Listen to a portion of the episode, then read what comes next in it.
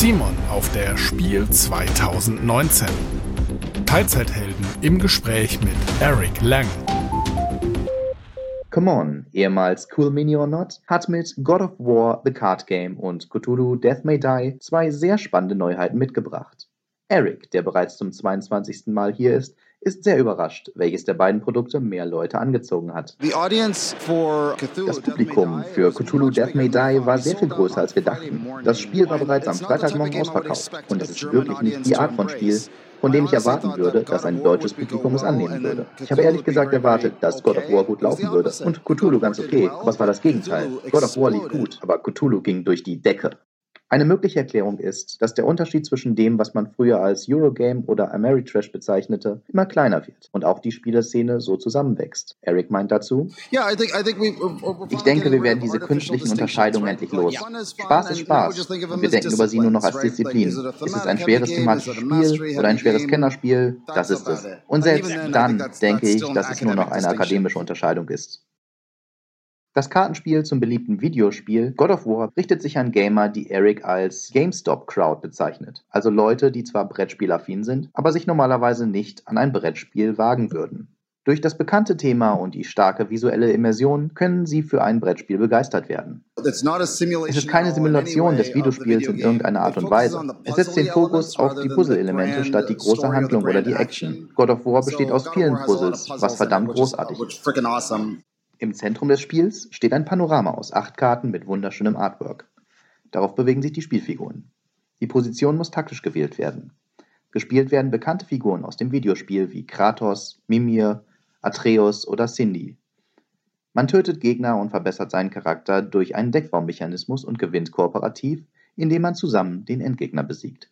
Die Spieldauer liegt bei einer halben Stunde und das Spiel ist von 1 bis 4 Spielern spielbar.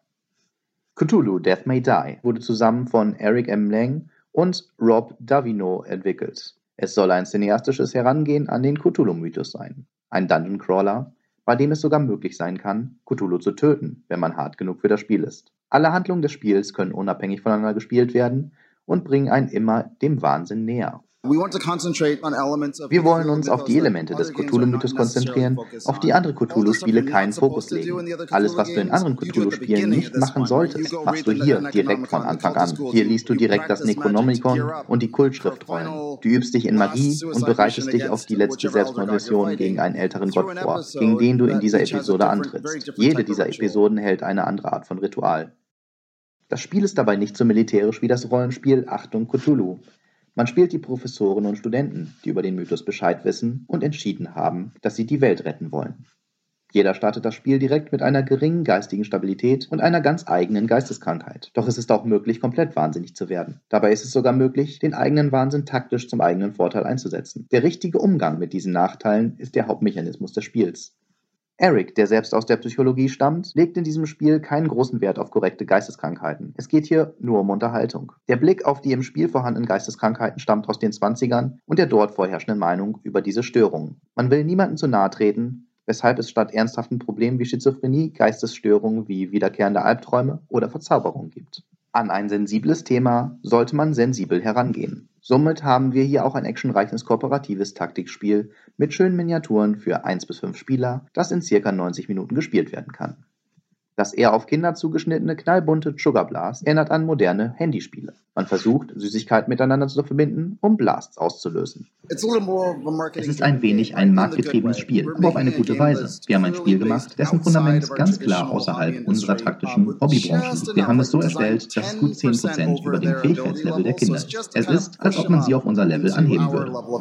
Es will Kinder fordern und eine Herausforderung sein, ohne sie zu überfordern.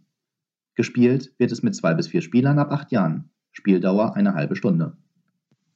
Das bereits 2016 auf Englisch erschienene Kartenspiel Bloodborne The Card Game ist nun auch auf Deutsch erhältlich. Ähnlich wie God of War soll es Gamer und Fans des Videospiels zu Brettspielen führen. Darüber, wie das Spiel auf der Messe angekommen ist, kann Eric wenig sagen, der sich auf die Neuheiten fokussiert hat. Das Spiel ist für drei bis fünf Spieler und dauert 30 bis 45 Minuten.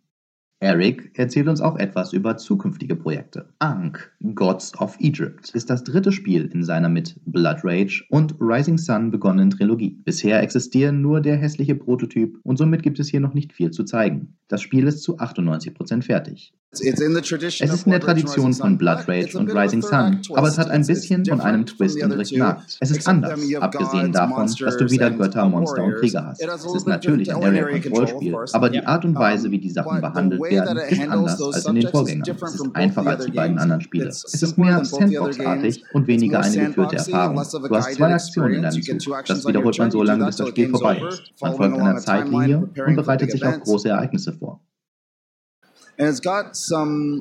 Und es hat etwas, ich möchte es nicht umstritten nennen, aber es hat ein paar herausfordernde Mechaniken, über die ich in einer kurzen Zusammenfassung nicht reden will. Es enthält einiges, was das Dogma modern entwickelter Spiele ändert. Es ist ein bisschen so, dass wenn man es zusammengefasst hört, man sagen würde, warum hast du es dort hineingesteckt? Aber wenn man es spielt, ergibt es Sinn. Das Cover-Artwork des Kartenspiels zu Cyberpunk 2077 wurde ebenfalls präsentiert. Während das Videospiel am 16. April 2020 erscheinen soll, ist für das Kartenspiel ein Release Ende nächsten Jahres angedacht. Sie wollen dem Spiel Zeit geben, sich zu entwickeln. Eric darf nicht sagen, ob Keanu Reeves ebenfalls vorkommen wird. Er liebt aber Cameos. Das Spiel soll ebenso wie God of War und Bloodborne ein kürzeres taktisches Kartenspiel sein, das Gamer abholt. Es wird aber komplexer als die anderen beiden, auch weil das Publikum für Cyberpunk mehr Crunch gewohnt ist. Ich habe dieses Spiel ein bisschen für mich selbst gemacht, da ich die Zielgruppe für ein Cyberpunk-Spiel bin. Ich bin mit dem Rollenspiel aufgewachsen. Ich möchte noch einmal klar machen, dieses Spiel hat nichts mit Android Netrunner zu tun. Wir bekommen viele Fragen dazu. Sie sind sich nicht einmal ähnlich. Es schadet nicht, Netrunner und dieses Spiel im Regal stehen zu haben. Es sind komplett verschiedene Erlebnisse. Eric bezeichnet das Spiel als Mini-CCG, also Sammelkartenspiel. Man hat allerdings alles, was man braucht im Grundspiel. Es ist ein Drafting-Spiel, bei dem man immer eine Karte auswählt und den Rest weitergibt. Man spielt einen Fixer, der Kontrakte mit Cyberpunks oder Konzernleuten aushandelt. Man schnappt sich Fahrzeuge oder rüstet sich mit Cyberware hoch. Damit erledigt man Aufträge, um Credits, die Siegpunkte des Spiels zu sammeln. Das Spiel soll sehr interaktiv und kompetitiv werden und wird genau die Art von Spiel, das Eric selbst spielen will. In Zukunft sind natürlich auch noch viele weitere Spiele geplant. Eric will aber nur über das sprechen, was am Horizont absehbar ist. Weitere Neuerscheinungen werden an anderer Stelle präsentiert. Auch wird in Zukunft die Zusammenarbeit mit Asmodee, welche in Deutschland den Vertrieb der Spiele übernehmen, weiterverfolgt werden. Seitdem steigen die Verkaufszahlen und Eric ist zufrieden mit dem, was geboten wird. Auf die Frage nach seinen Lieblingsspielen sagt er nur, dass sich das viel zu oft ändert. Er liebt Poker, spielt es aber ziemlich selten. Diablo 3 hat er sehr viel gespielt aber er liebt es auch, immer wieder Neues auszuprobieren. Reflexartig würde ich mich als Gamer bezeichnen. Ich werde immer einer sein. Ich werde immer viel spielen. Aber ich will mit jedem Spiele spielen, nicht nur mit Gamern. Ich will besonders mit denen spielen, die normalerweise keine Spiele spielen. Ich möchte sie an mein Hobby teilhaben lassen und ihnen dabei helfen, es zu genießen. Ich möchte das nicht als Pförtner machen. Sei ein Evangelist. Verbreite die Lust am Spielen. Sei der Spaß, den du selbst in deinen Spielen sehen willst. Weitere Informationen und Links findet ihr wie immer im Magazin auf teilzeithelden.de.